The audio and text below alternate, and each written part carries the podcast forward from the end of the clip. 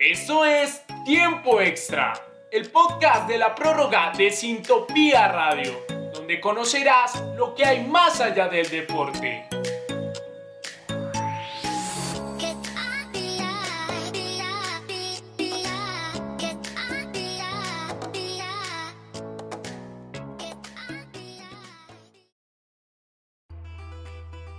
Muy buenas tardes, bienvenidos a Tiempo Extra, el podcast de la prórroga en Sintopía Radio. El día de hoy, como es costumbre, les hablaremos acerca de todos los hechos deportivos que están ocurriendo en el momento, pero hoy específicamente tocaremos un tema muy importante que está siendo de opinión y de discusión en varios lugares del mundo, y es el tema del racismo, todo lo que ha pasado con la muerte de George Floyd y obviamente todas las manifestaciones que están desprendiéndose de este hecho. Obviamente el deporte no está exento de esta situación, y por eso el día de hoy Juan José iniciará contándonos un poco acerca de cómo está actuando el deporte, el fútbol y otras disciplinas frente a esta situación, a este contexto y también qué ha pasado anteriormente eh, referente con este tipo de situaciones sociales y culturales que siempre están muy de la mano con eventos deportivos y que por supuesto desde aquí, desde la prórroga y desde tiempo extra apoyamos. Después de la muerte de George Floyd en Minneapolis, el estado de Minnesota en Estados Unidos, surgieron muchas protestas sociales, muchos eh, marchas, eh, enfrentamientos en este país, pero algo particular que quiero resaltar en este tiempo extra de la prórroga es el tema de los deportistas que se involucraron de lleno en estas protestas contra el racismo. Uno de los primeros deportistas que se comenzó a hacer, digamos, comenzó a mencionar el tema de frente con una fotografía en su Instagram fue LeBron James, acompañado también de otros deportistas e inclusive un ex compañero, un ex amigo de George Floyd, que también fue parte de un equipo de la NBA. Hablo de Stephen Jackson, que jugó en varios equipos de la NBA. Claro, el resto del mundo del deporte también se ha hecho presente en estas protestas, por ejemplo, futbolistas como eh, Turam del Borussia Mönchengladbach, Sancho del Borussia Dortmund, ambos de Alemania, o otros deportistas o inclusive equipos como el Liverpool de Inglaterra haciendo el gesto de arrodillarse, agachando la cabeza en honor o en manera de protesta de, este, de esta situación. Pero una de las cosas que me hace recordar esta situación es que en el 2014 otra persona también dijo I can't breathe cuando estaba siendo inmovilizado por la policía estadounidense. Era el caso de Eric Gardner, que también murió en una condición similar en el año 2014. En ese momento, la NBA y jugadores como Kyrie Irving, Derrick Rose, LeBron James hicieron una protesta poniéndose una camiseta que decía I cannot read. Pero este tema del racismo también tiene otras protestas que queremos aquí mencionar para que conozcan un poco más. Y es que en su momento el dueño de un equipo de la NBA, Los Angeles Clippers, comenzó o se filtraron unos audios de él hablando de manera racista, por lo cual sus jugadores de raza negra comenzaron a protestar poniéndose las camisetas del logo del equipo al revés, y otros jugadores de la NBA usando tenis negros en forma de respeto y en forma de protesta ante esta situación. Vámonos también un poco más atrás. En 1968, durante los Juegos Olímpicos de México, los estadounidenses Tommy Smith y Joan Carlos hicieron el saludo del Black Power, del poder negro, que era levantar un brazo con un guante negro en honor o de manera de protesta a la situación de racismo que vivía en ese momento este país. Esto lo hicieron cuando quedaron en el podio ambos atletas en el podio de los 200 metros planos. En ese momento fueron muy criticados inclusive, inclusive por el Comité Olímpico aludiendo que era algo inaceptable dentro del mundo del deporte el saludo que habían realizado. Pero sin embargo, fue muy reconocido y dejó un legado de cómo desde el deporte actuar y no quedarse callado ante algo que es injusto y que le molesta al deportista. El último caso que quiero mencionar en esta nota para tiempo extra de la prórroga es el de Cassius Marcellus Clay. ¿Quién sabe quién es? Pues no suena muy conocido, pero es Muhammad Ali. Este boxeador norteamericano, que es uno de los más históricos, tal vez el más histórico o el más recordado por todos, tuvo también su activismo en la parte social. siempre desde el principio, desde los Juegos Olímpicos de 1960, expresó su aberración al racismo. Pero también hay que hablar de otro punto y es la aberración que tenía él hacia la guerra. Y es que en 1966, a pesar de ser apto para hacer parte del ejército de Estados Unidos durante la guerra de Vietnam, decidió no aceptar esto, no ir a la guerra y no hacer parte del ejército de Estados Unidos. Él alegó que no tenía ningún problema con los vietnamitas y que además su religión no le permitía hacer parte de esta actividad bélica. Al rechazar o al negarse de prestar este servicio militar, la Comisión Atlética de Estado de Nueva York le quitó el título mundial y la licencia de boxeador durante esos años. Estuvo tres años y medio sin boxear y además fue condenado a 5 años de prisión y 10 mil dólares de multa. A pesar de esto, en 1968 salió bajo libertad provisional. Mencionemos algunos del fútbol. Es el caso del futbolista brasileño Sócrates, que durante la dictadura de Baptista en este país mencionó o dijo algunas cosas como que la gente, si la gente no tiene el poder de decir las cosas, entonces yo las digo por ellos.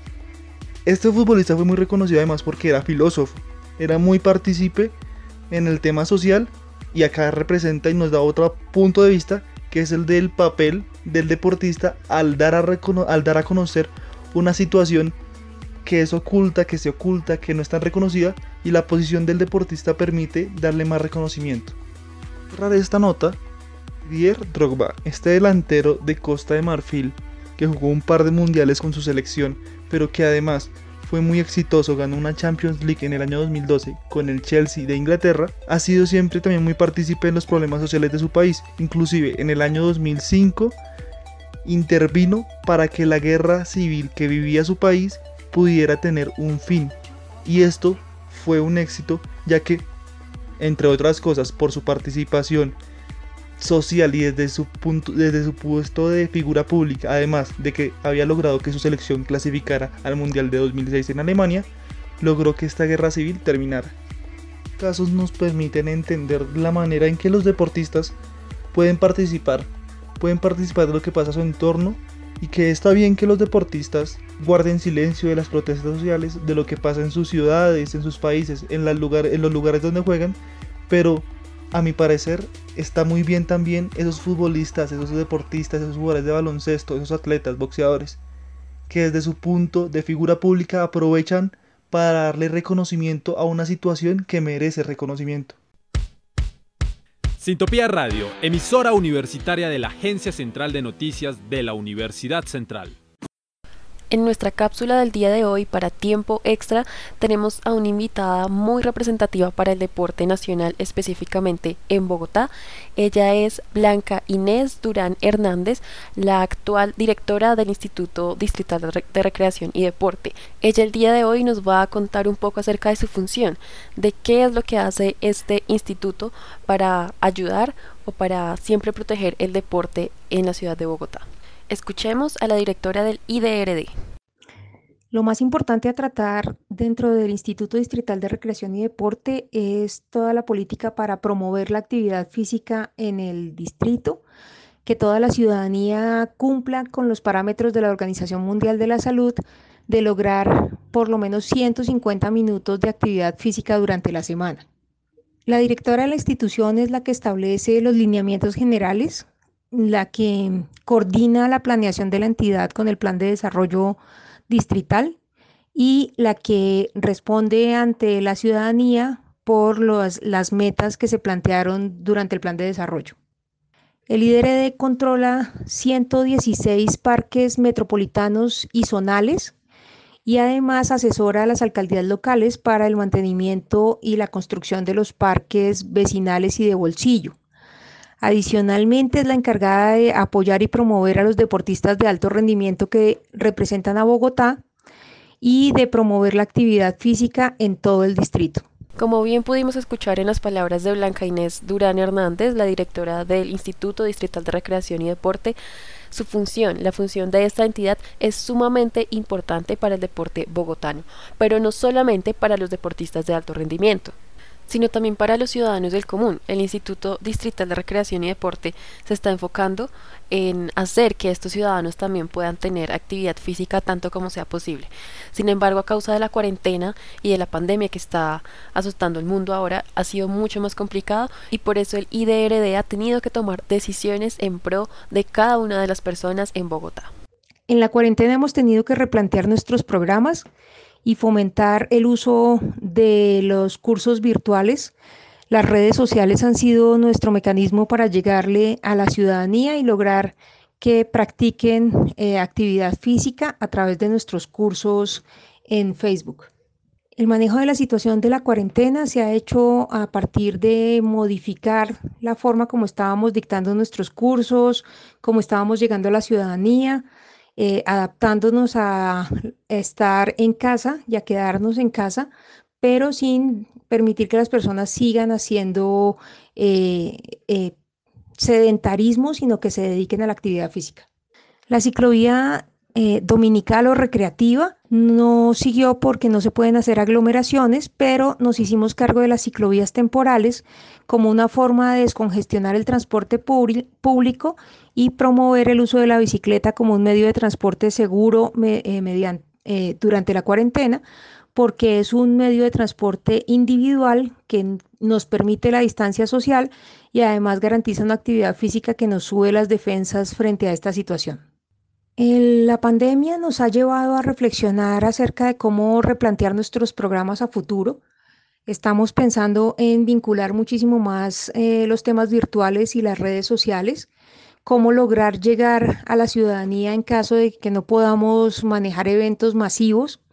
cómo promover eventos en los cuales las personas se sientan en compañía pero sin necesidad de acercarse. Son cuestionamientos y preguntas que hemos tenido que respondernos para programar nuestros proyectos a futuro. Las principales complicaciones durante la cuarentena para el IDRD es que la mayoría, por no decir todas nuestras actividades, se realizaban en el espacio público, en los parques, y a raíz de la directriz de quedarnos en casa, pues hemos tenido que redireccionar todas nuestras actividades y eso ha implicado unas modificaciones del ejercicio de, de, nuestra actividad. Bien, y muchas gracias a Blanca Inés Durán Hernández, la directora del IDRD por responder estas cortas preguntas, pero que nos sirven eh, de mucho a nosotros los que nos interesa el deporte y pues por supuesto a toda la ciudadanía en Bogotá específicamente eh, para saber qué va a suceder con el deporte y qué medidas se están tomando en estos momentos de pandemia, de coronavirus, para siempre tener como prioridad el bienestar de las personas, pero también la continuidad del deporte que es tan importante actualmente en la vida de cada uno de nosotros. Muchas gracias por escucharnos el día de hoy. Recuerden que estuvieron escuchando Tiempo Extra, el podcast de la prórroga en Sintopía Radio. Siempre muy atentos a todos los hechos deportivos en el mundo. Recuerden que este podcast está realizado por Juan José Villamil, Santiago Sandoval, Andrés Felipe Cubillos y quien les habla Daniela Sánchez. Que tengan un lindo día.